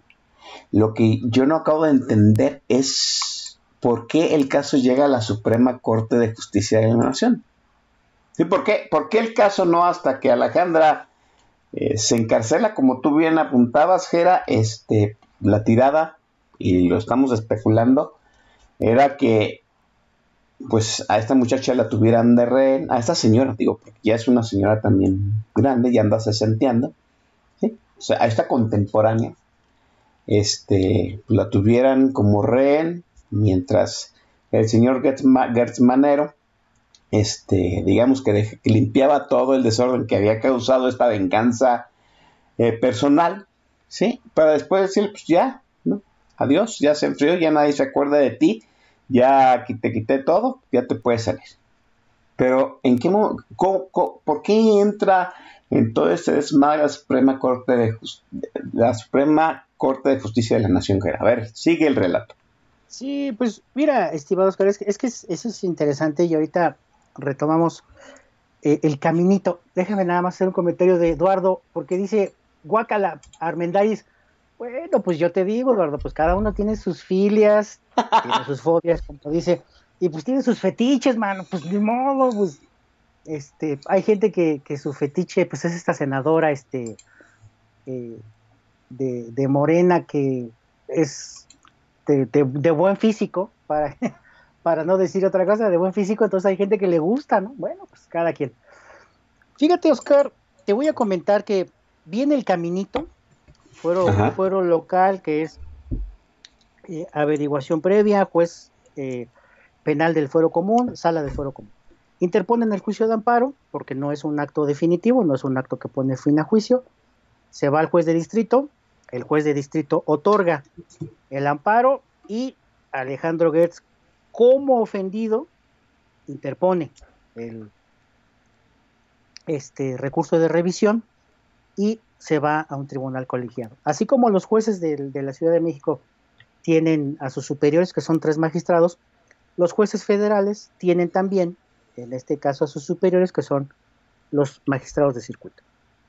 Pero ahí es donde entra, y pues pudiera ser el primer error, ¿no? Como dijo también esa vieja filósofa ganadora del Premio Nobel de Ciencias Exactas, este, Manuela Torres, ese fue su error, ¿no? ok. Este, por, porque, este, pues le pide a la corte que atraiga. ¿Qué es, qué es, la, qué es la facultad de atracción, Oscar? Obviamente la Suprema Corte de Justicia tiene los recursos suficientes para atender casos trascendentes. Por ejemplo, que un estado, por ejemplo Jalisco y por ejemplo Michoacán, que ya, ya hay en este caso este, algunas controversias que se han presentado, se demanden entre sí. ¿Por qué? Pues por a lo mejor un cerro, por un ojo de agua, por una presa, por básicamente una división política. Ya pasó en Guerrero con Oaxaca, con, digo, no es albur, me cae, albur free, como dicen por ahí, por quién era el dueño o en qué estado se encontraba lo que llamaban el Cerro del Monopelón. Así se llama, no, créanme que no, no es albur. Entonces el estado de Michoacán se pelea con el estado de, Oaxaca por decir, oye, es que ese es mío, no, pues es tuyo, es mío, es tuyo. Gente de, por ejemplo, de San Simón, de eh, Estado de México, que se pelea con Michoacán porque dicen, oye, es que aquí tenemos este, algunas este, minas, pues esas son mías, no, pues son mías. Lo arreglamos a machetazos. Esos problemas, por ejemplo, puede resolver la Suprema Corte.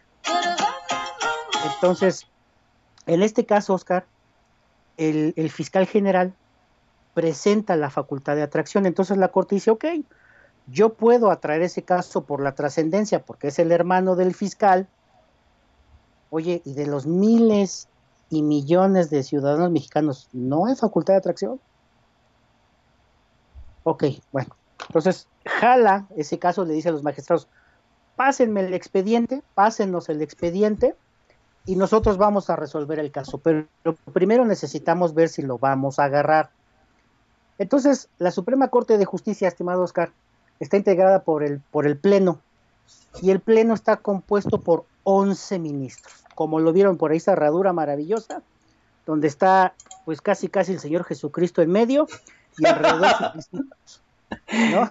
Nada más que era en una mesa lineal, este, con, con 12 personas, no sabemos si era el 12 o era el 13, pero bueno.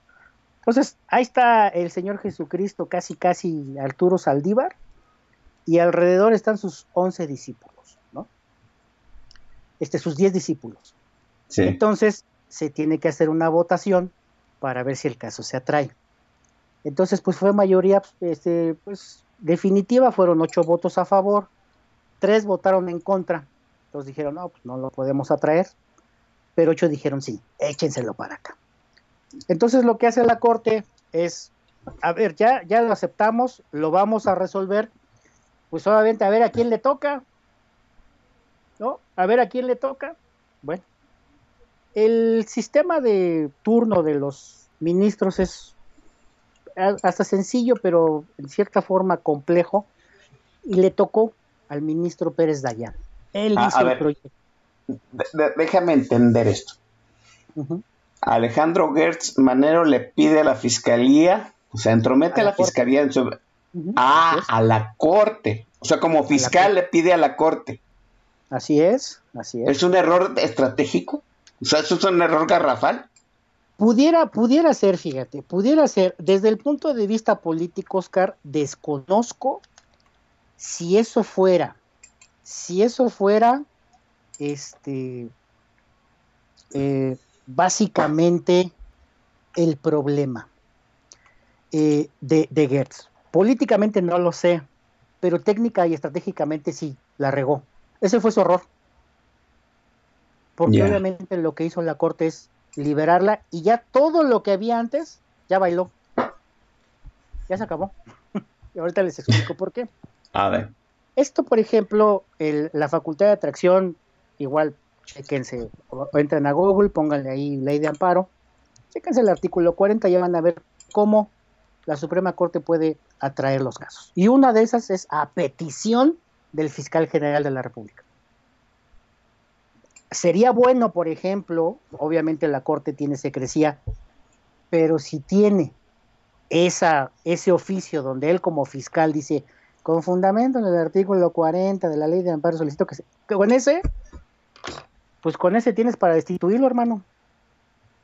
Con ese oficio tienes para iniciar el juicio político contra el fiscal general de la República, entre muchos otros. Con ese bendito oficio. Que debe de existir. Debe de existir y si alguien se avienta, si alguien se rifa, obviamente me dicen y yo le entro, pero tendríamos que pedir, estimados ministros de la Corte, solicitamos que nos den copia certificada de ese oficio. Incluso, incluso la Cámara de Diputados, cuando se elija como gran jurado, lo puede pedir. A ver, mándame ese oficio. sí, claro, con ese oficio va para atrás. Ok. Entonces la Corte ejerce la facultad de atracción, vota y dice, sí se queda con nosotros. Entonces, Ok. ¿a quién le va a tocar? Ahora sí que se echan un volado, un chin champú, como dicen los jóvenes. A Le ver, tocó al ministro Pérez Dayan. a ver, antes del ministro Pérez allá. Los tres que votaron no lo atraemos. Ujú. ¿A- algo, ¿En ellos está alguno que haya nombrado, se haya nombrado en este sexenio? Mira, eh, déjame decirte algo. Eso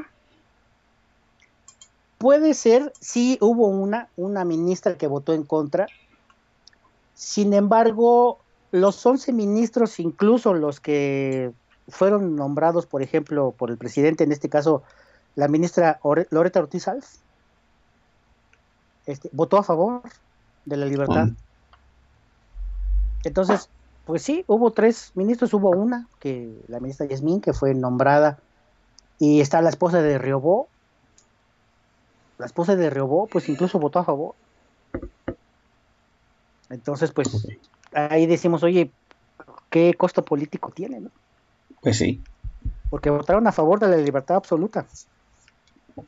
Y pudiera ser que a lo mejor dijeran, es que vamos a tener esto para que nos dieran más nombre, ¿no? O, o para que en un momento dado no tengamos tan mala imagen, porque la corte está pues bien calificada después de todo lo que había pasado.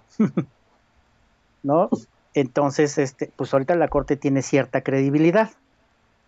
Este, entonces, pues bueno, pre- pregunta, ¿por qué desechan la primera este, resolución? el la del ministro Dayan. Sí. El primer proyecto, muy bien. Mira, el primer proyecto, estimado Oscar, proponía otorgar el amparo. Sí, o sea, le otorgamos el amparo.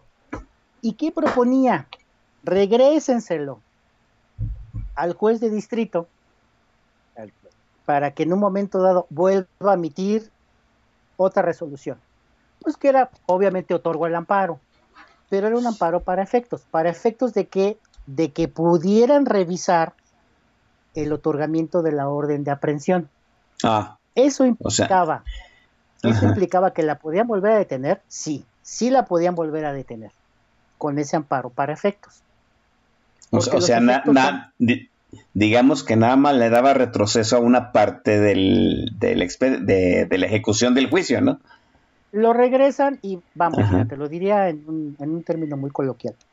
Eh, harían más grande la agonía. Ajá. Digo, le darían tiempo a la señora de que se fuera de México, de que estuviera fugándose, lo que tú quieras.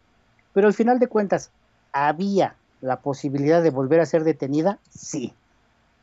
Sí pudiera volver a ser detenida. Incluso el ministro Saldívar dijo en, sus, en una de sus exposiciones, si nosotros damos ese amparo, que hay muchos analistas, la verdad, yo fue lo que les dije, señores, hay que checar bien, contrátense ahí un abogado que les pueda ayudar, porque ya estaban crucificando al ministro. No lo defiendo, pero tiene razón. O sea, en decir, oye, esto hubiera hecho que nos regresáramos a ese punto con riesgo de volver a que, a que fuera detenida y nos hubiéramos tardado otros 20 años. Oye, señor ministro Saldívar, tiene razón, pero no me chingue, porque eso es lo que hacen casi todos sus... Achichinquis. Eso es lo que hacen todos sus subalternos, señor. Entonces, pues está en sus manos está decir, oiga, cabrones, pues otorgan amparos lisos y llanos. Los tribunales colegiados no los dan. Te dicen, bueno, este amparo se otorga para efectos de que se emita una nueva resolución así. Bueno, en este caso las autoridades responsables te dicen, bueno, en estricto cumplimiento de lo que me están ordenando, así se emite, pero ahora lo voy a detener así. sí, sí. ¿Y la señora Oh. pudo haber sido detenida de nueva cuenta? Sí, por supuesto que sí. Entonces se rechaza el proyecto. Si a lo mejor lo viste por ello, es que yo dije, no está mal. Sí, yo estoy de acuerdo con el, con el amparo Luis Llano. El problema es que él dice el presidente de la Corte. Esto no es un problema de tiempo. Y yo dije, oye, cabrón, pues es que tú no estás en el bote, güey. Tú no te estás quedando en el suelo. Tú no te estás viendo que, que, digo, no te están viendo que encuerada o encuerado que te bañes a jicarazos. No te están viendo que vas a hacer del baño, cabrón, en un lugar donde hay 30 mujeres. O sea, perdón, imagínate en la hora del recreo que estás con las enfermas, con las eh, eh, mujeres que- que son lesbianas, con las homicidas, con las del crimen organizado. O sea, eso pues, no es cuestión de tiempo, pues para ti, señor presidente, porque tú te vas a comer a tu casa tranquilo, cabrón. Pero ella. Entonces por ahí me preguntaban, me preguntaban y dije, yo espero estar equivocado, ¿cuántos iban a tardar? Yo dije más o menos como dos meses. Y yo le comenté a quien me, me lo preguntó, espero estar equivocado. Espero estar equivocado. Gracias a Dios estuve equivocado, Oscar, porque fue más rápido, pero el proyecto del ministro se rechazó, el ministro este, Pérez Dayán, por eso. Ah, ya entendí. Daba, pa- daba pauta a que nada más se ampliara la agonía. Y entonces todos, casi todos los ministros dijeron, no, pues esto tiene que verse de fondo. Y como nosotros podemos resolver incluso sobre todos los jueces que están abajo de nosotros, esto se, llama reasumir la competencia. Entonces, vamos a resumir la competencia, veamos el estudio de fondo y otorgamos el amparo liso y llano. Y así fue. Se turna otra vez a, se echan el volado, el chinchampú, le toca a otro ministro y ya este ministro hace la propuesta, ¿no? Es decir, se otorga el amparo liso y llano y este y pues básicamente la intención es de que sea puesta en libertad de forma inmediata, ¿no? ¿Y esto qué significa? ¿Que va a poder volver a ser detenida? No, ya no. Oye, ¿qué pasa con esas averiguaciones previas? Ya se fueron a la basura. Ya, quedaron sin efectos, se fueron a reserva y tan tan. Por eso la fiscal está, no hombre, nosotros no fabricamos delincuentes. No, no, no. O- o- doña o sea. O sea, a, a este punto, todo ese, ese, ese archivo, esa averiguación, eh, to- toda esa investigación, ya no sirve por, pa- por si se quiere volver a encarcelar a Alejandra Cuervo. ya no la pueden, ya no la pueden volver a sacar. Ya, ya se acabó.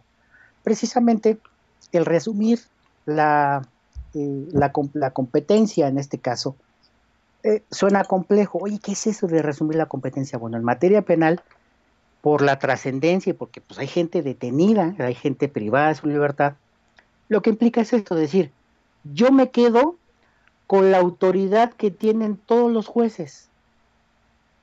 Por ejemplo, la, la jueza que liberó la orden de aprehensión, la sala que se la confirmó, el juez de distrito y el tribunal colegiado.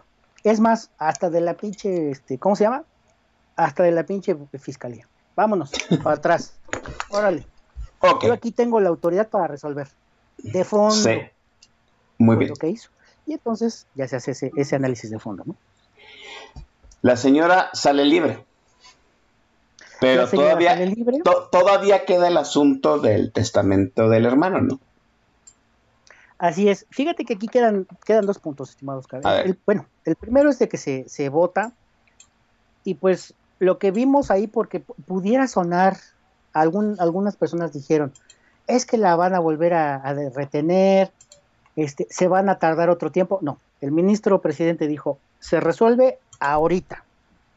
Y no importa que terminamos después de las 2 de la tarde, incluso, oye, nos vamos hasta las 4 de la mañana, pero hoy se resuelve. Vale, ya está.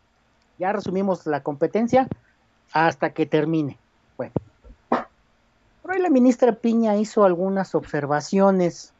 Este, algunos ministros le hicieron observaciones este, al proyecto. Es normal que se tenga que hacer. Por ejemplo, había alguna, eh, la ministra Yasmín decía, y la esposa de Riobó, las dos decían, oye, pero ¿por qué vamos a juzgar con perspectiva de género? Si este es un caso normal. No necesitamos juzgar con perspectiva de género.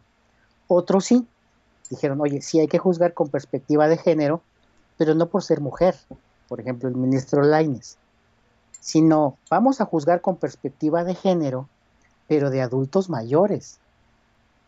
Porque si bien la señora tiene sesenta y tantos años, 68, una cosa así, en este caso Alejandra, la señora tiene 90 y algo de años. Entonces, perdón, pues ya no puede estar sujeta a esto. O sea, la señora no se podía valer por sí misma. Pues, ¿Cómo pudo maquinar y llevar todos estos actos omisivos para que el señor se muriera? Y la otra también, si ni siquiera vivía con ellos. Entonces, eh, se hace este debate, por supuesto, y los de repente dicen, bueno, pues es una goliza, pero fueron 11 ministros 11 ministros que dijeron va para afuera.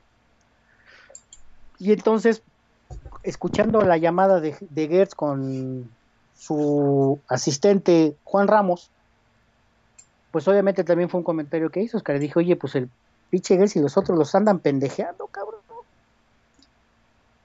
No, Pinches ¿tú crees? pendejos, ¿Tú- así decía Ramos, no, pinches ministros Eh. pendejos, me la pelan. A ver, güey. O sea, cabrón, ¿tú, te- crees, tú, tú crees que esa llamada presionó a los ministros? O sea, que develar la llamada. Mira, eh, fueron varias llamadas. Yo creo que esta última que hizo con Ramos evidenció más la corrupción. ¿Por qué? Si bien es cierto, eh, a través de las dos últimas épocas de la Corte, ya se pueden tener los proyectos. El que tú tengas un proyecto no quiere decir, Oscar, que te vayan a dar la razón No, es cierto. pero la Corte puede emitir el proyecto. Este es el proyecto, hay que debatirlo. Muchas veces se presentan proyectos y no, me ya chingué, y de repente como este te la tumban, te dicen, no, ni madres. No, te va para atrás. Entonces, este, ahí, por ejemplo, se hablaba de la inequidad. Porque decían, es que no hay equidad en las partes. Debe de existir esa equidad, porque, por ejemplo, los, estas personas, en este caso los Morán Cuevas, no tuvieron el proyecto. Se los negaron. Tache para la corte, ¿eh? Ajá. tache para la corte. Pero Gert ya lo tenía. Entonces hay inequidad, claro, porque es el fiscal. No se puede comparar, yo es el comentario, no se puede comparar el poder del fiscal con el de un ciudadano normal. Sí, claro. O sea, este güey es no omnipotente, pero por ahí anda. O sea, este güey puede hacer todo, es con un pinche telefonazo. Entonces, por ahí lo, lo comentaba Don Vix en la sesión pasada, ¿no? En el, podcast, lo, si lo pueden escuchar, hablaba de este poder que tiene el pinche Gertz, incluso sobre el presidente. Entonces, sí había inequidad, ¿no? Entonces, ya cuando se presenta el otro proyecto, oye, ¿le van a dar el amparo liso y llano? Sí. Pues prepárate, porque todos esos que pendejaste van a votar en favor de que la señora vaya para afuera. Políticamente, Oscar, ustedes harán un análisis. Yo te voy a decir, por ejemplo, el, el del ministro Carrancá. Este cuate sí dijo, así dijo, la pinche fiscalía es una pendejada. El que el revisor, en este caso el, el- el ofendido que solicitó la revisión, está pendejo, se le dio su derecho de voto, pues están pendejos. Vámonos. Yo voto porque se le dé el amparo liso y ya. La ministra Piña, estimado Oscar, verdaderamente, y el ministro Laines, trapearon, con este pendejo de Ramos y con el propio. Ve- Verdaderamente fue una trapeada las que les dieron.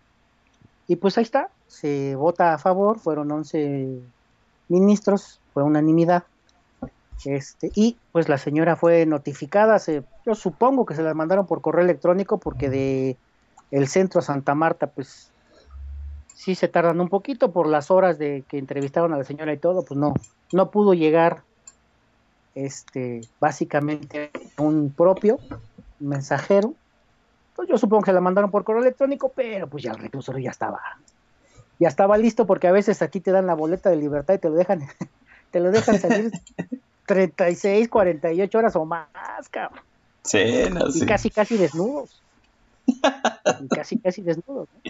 En fin, pues el, el punto medular es de que la señora ya está libre. Eh, esta facultad de atracción sí fue un movimiento eh, erróneo por parte del fiscal porque evidenció su corrupción, evidenciaron todas estas cochinadas que hubo y pues le salió tiro por la culata porque pues él decía los ministros son pendejos y van a hacer lo que yo digo, pues no, cabrón. Pues no. Y la señora ya anda afuera.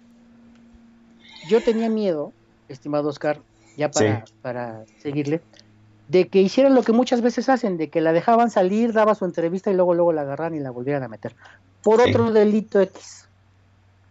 Pero es- hubiese sido muy Escándalo, más Muy escándalos. más Sí, claro. escándalo. Entonces, pues la señora está en su casa, este ya está más tranquila, pero sí este sí se evidenció cabroncísimo desde la Fiscalía de Ciudad de México hasta la General de la República la el pinche marranero y de la juez y de las salas de la Ciudad de México. Pinche Bien. marranero. Yo no, yo no entiendo cómo, cómo esos güeyes están tranquilos. la- la gran pregunta, ¿cómo procesa al interior el Poder Judicial estos errores? ¿Cómo, sería lo normal procesar pues, este, este, este escándalo de, de marranero, como tú dices, Pierre? Mira, eh, es, es una muy buena pregunta, Oscar. Yo, yo sí, por ejemplo, que eh, cuando fue el tema de la sesión de la Ibero, que esta chica, la hija de Alejandra, se arrodilló y todos ahí llorando. Mira, pues el ministro dijo, yo no, yo no pedí la facultad de atracción, yo no la pedí, señores, la pidió la fiscalía y se votó. Bueno, para empezar. La segunda, yo voy a resolver conforme lo, lo que tenga en el expediente. Y a lo mejor él, él revisa el trabajo que hacen sus, sus secretarios, su equipo, porque el ministro presidente trae eh, para cuestiones técnicas como seis secretarios. Correcto. Este, y trae sus- su secretario particular y otro, otro equipo para lo administrativo, ¿no?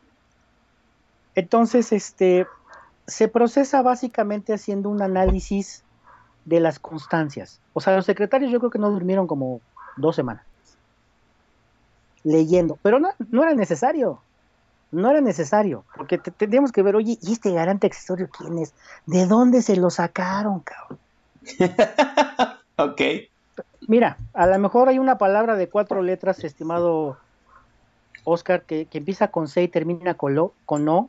Pues de ahí se lo sacaron. Oye, ¿de dónde se sacaron este garante accesorio? Se lo sacaron del Q. De algún lugar se lo, se lo ah, eh, encontraron. Obviamente me cae, es de decirle a la juez, oiga señoría, usted liberó una, de una orden de aprehensión con un garante accesorio. ¿Eso qué chingados es? Porque al final de cuentas, garante accesorio pudiera ser el señor que los cuida. Sí, así es. Pero ese señor no es accesorio. ¿Sabe por qué? Porque tiene un contrato y recibe un salario. Y a lo mejor no es empleado. A lo mejor es un prestador de servicios. Pero ahí le quitamos el, car- el- el carácter de accesorio, es garante directo. Pero él no lo dejó morir. Porque lo cuidaba, le daba sus medicamentos, le cambiaba el pañal. No me chingue, señoría, ¿de dónde se sacó eso? Oigan, señores magistrados, perdón, pero de- pues ustedes son tres cabrones, no pudieron preguntar, oigan, ¿de dónde se sacaron esta mamada? Estas mamadas están más grandes que las que da el Gerardo, cabrón. Ahí en Twitter. Perdón, perdón por el lenguaje y la- la- las personas que nos acompañan, pero estas son, son unas hiperlactadas colosales. Oh, no, Jera. Te sorprendes Ya. tú, imagínate cómo, cómo estamos en shock. La gente que, pues literalmente estamos fuera de, de estas situaciones del, del, del sistema judicial, ¿no? ¿Qué, qué, Sí, qué, claro. qué cosas? ¿Qué cosas de terror? No, no, yo creo que nos hacía, nos hacía falta alguien que como tú nos relatara con manzanitas todo esto para tomar una dimensión de quién es Gertz Manero y dónde estamos parados pues con los jueces y, este los ministerios públicos en la Ciudad de México y yo creo que en todo el país porque pues vamos ni modo que la Ciudad de México sea una excepción en medio de, de un oasis legal ¿no? Fíjate que te voy a comentar algo, estimado Oscar, eh, y lo acabo de ver y lo, lo acabamos ahí de comentar en algunos espacios. Este, este caso es mediático. Muchos casos son mediáticos. ¿Como cuáles? Pues el caso de, Ro- de Rosario Robles. Por supuesto que es un caso mediático. No la dejan salir y no la van a dejar salir.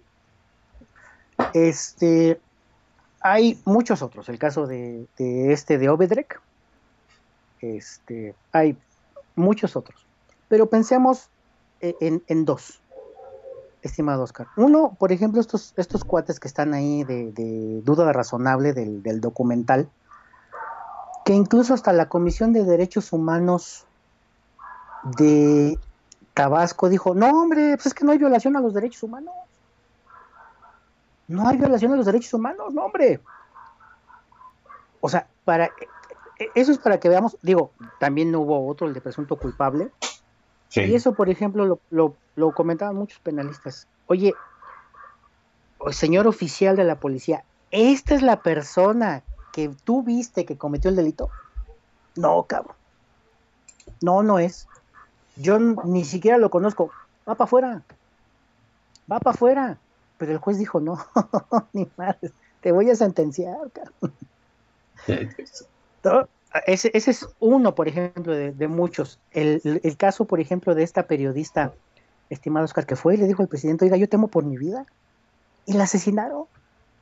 ¿Y esos casos no los investiga la, la fiscalía? Eh, por ejemplo, estoy viendo por acá eh, Jarocha 76, el caso de Veracruz, tan hermoso estado. Que hay un chingo, pero a madre, digo, la fiscal pertenece al crimen organizado, se presenta armada. Por Dios, o sea, eh, eh, este es un caso mediático, porque además a los chavos les costó mucha lana, pero a la gente que no tiene, a la gente que, que, que, no tiene, por eso algunas asociaciones este, que hacen litigio estratégico, que ayudan a estas personas, este, pero imaginemos todas, esta, todas estas eh, señoras y señores que, pues que iban pasando, ya mira, agárrate ese güey, o agárrate a esa señora. Y te van a meter el bote y te vas a pasar tu vida y no vas a saber ni por qué, cabrón. Ay, Dios. Bueno, momento de, de tomar aire, ya déjense el reveal y vamos a la penúltima intervención de mi estimadísimo Gerardo Saucedo. Gera. De rola. Este, mira, el, eh, bueno, si es, si no es de canción, te comento. Yo en este sentido, Oscar, déjame decirte que afortunadamente ya está. Esto es algo que nos enfrentamos todos, digo, los que ejercemos la abogacía, pues todos los días. Y digo, por eso está. Hay gente que dice, oye, pues nos, nos, nos vendemos y todo. Pues no, al final de cuentas, pues es que a veces que tenemos que luchar contra gigantes como estos, ¿no? Como la fiscalía, como los jueces, como eh, los magistrados, y que pues a veces ayuda a los medios, otras veces no. ¿Qué sigue? A lo mejor una situación, Oscar, que podemos preguntarnos todos es, ¿qué sigue? Bueno, pues la señora tiene derecho como víctima que le sea reparar el daño. Hay una Comisión Nacional de Atención a Víctimas que pues dice, nosotros te reparamos integralmente el daño. ¿Y cómo? Si no tienen presupuesto. Si no tienen presupuesto y además les están recortando el presupuesto. Entonces, ¿de dónde van a sacar para...? Digo, yo no sé cuántos haya gastado la señora Alejandra ni la señora Laura en defensa. Yo no sé cuánto se gastaron los chavos en lograr que les permitieran pasar algunas cosas, como cuáles, una, este, ¿cómo se llama? Una eh, cortina de baño. ¿Por qué? Dice la señora, oye, yo estoy en una celda con ocho mujeres, pero pues pasan todas, pasan hombres y mujeres y me ven que me estoy bañando y estoy desnuda. Con una cortinita puedo poner un, mecate y, ahí nos podemos bañar a gusto todas. Entonces, pues no se puede, no puedes pasar una, una cortina de baño. No se puede. Entonces, pues vas a tener que decir, oye, sí se puede, te doy una lana. O sea, dices, oye, pero estás generando corrupción. Bueno, pues entonces que todo mundo vea a tu mamá desnuda bañándose a jicarazo, porque la regadera no sirve y además se baña con agua fría. Entre muchas otras cosas, estimado Oscar. Yo no sé cuánto se gastaron. Hay unas eh, entrevistas ahí, unas filmaciones que hicieron en este, eh, la revista Proceso. Y donde ahí en Santa Marta, pues como los túneles de la muerte de los reclusorios, está este caracol, que es como la sala de espera para que puedas entrar a ver a tu, a tu interno. Y ves a la gente que lleva sus bolsas y todo. Neta, te revisan y si no les caes bien y todo, no te dejan pasar. Oye, es que es atún Dolores. No, pero es que no puedes pasar atún, cabrón. Porque si no van a quitar la tapa y este y te, se van a cortar con eso, ¿no? Entonces trae el atún en una bolsa o en un topper. Digo, detalles tan tontos como ese, Oscar. Pero, oye, ¿por qué le traes frijoles la costeña? No, tráele bayos de los de bolsita. O sea, detalles tan pendejos como ese. Y luego para la lista. Y luego para usar el baño. Y luego para el recreo. Y luego para... Todo cuesta. Yo no sé cuánto se haya gastado la señora Alejandra y la señora la, este, Laura Morán. Pero de que fue una super lana, sí. Esa se la va a regresar el Estado le va a dar tratamiento psicológico, le va a dar tratamiento psiquiátrico incluso de ser necesario. ¿Y por qué no lo paga Gertz? O sea, Gertz, o sea, vamos, aquí obviamente sabemos que el dinero no le importa, o sea, él tiene mucho dinero, pero quiere más poder, más poder, más poder. Pues ya, güey, ya tienes toda la lana que quieres, ya tienes todo el poder que quieres, ya estuvo.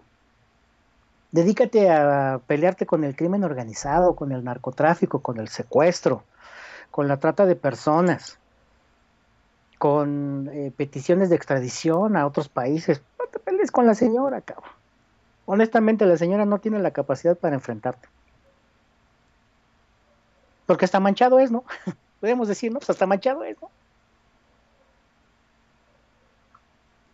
Pero bueno, ese sería, digamos, parte de, eso. Entonces, sigue que si ella quiere, pueda en un momento dado este, solicitar la reparación del daño y en un momento dado, pues si hay una buena estrategia, si alguien se quiere rifar, este, pues iniciar juicio político. Ya iniciaron algunos, pero no pasa, no pasan. O sea, sí necesitarían algo más sólido empezando ahorita por esta sentencia, eh, por todas las constancias que hay y sobre todo estas cartas, estos audios, y pues con eso, con eso pudieran iniciar un juicio político para destituir no solamente a Guerra, sino a la, a la fiscal de Ciudad México.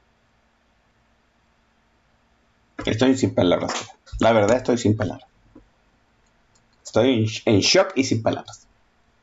Pues, de verdad, en, en los dos años que tengo aquí en, en política nacional he, escuchado cada relato al micro y tras bambalinas, pero pocos como el que tú has dado hoy.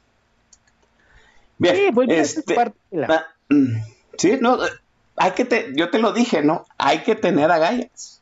Yo no podría ser abogado. Así de fácil. Yo, yo, déjame decirlo, en algún momento el Chavira pensó, pues, ¿qué podría ser? Y empezó descartando, ¿no? Contador no, abogado no miren, no fui médico porque también en cierto sentido, oye, me, vamos, ese vínculo emocional con el paciente nunca lo pude romper. Pero bueno, hay que seguir con el programa. Este, Jera, ahora sí, mándame a un corte para el refil y retornamos para despedir esta emisión. Muy bien, mira, pues eh, seguimos con España. Este, este señor se llamaba Pablo Abraira. Este, esta canción de un poeta, filósofo, destructor de corazones de Rafael Pérez Botija, este, que fue el compositor de esta canción que se llama O tú o nada, de 1977. Esta es la rola que sigue en el playlist.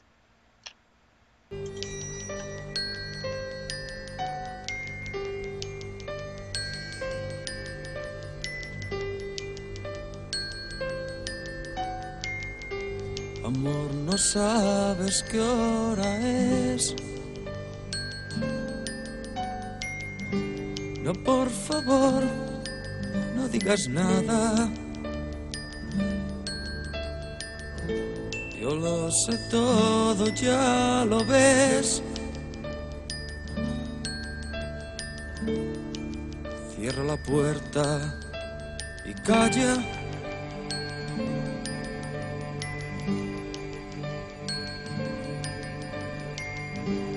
Qué coincidencia estar allí.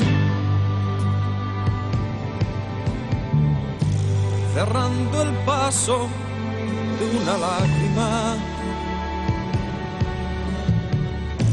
Era evidente, eras feliz.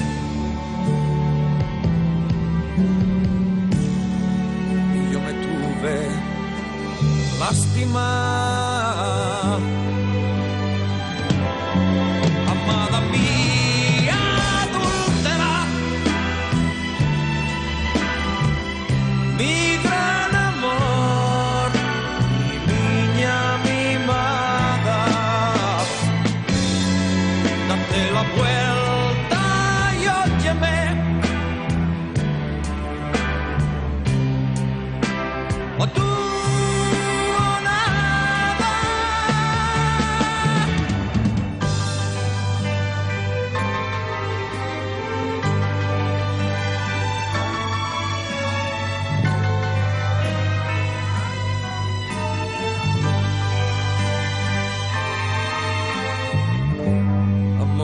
Sabes qué hora es.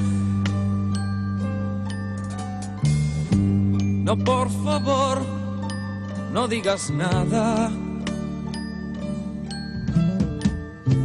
Yo lo sé todo, ya lo ves. Cierra la puerta y calla. La culpa ha sido mía por no leer en tu mirada en que la noche está muy fría. No quiero que te vayas. Amada mía,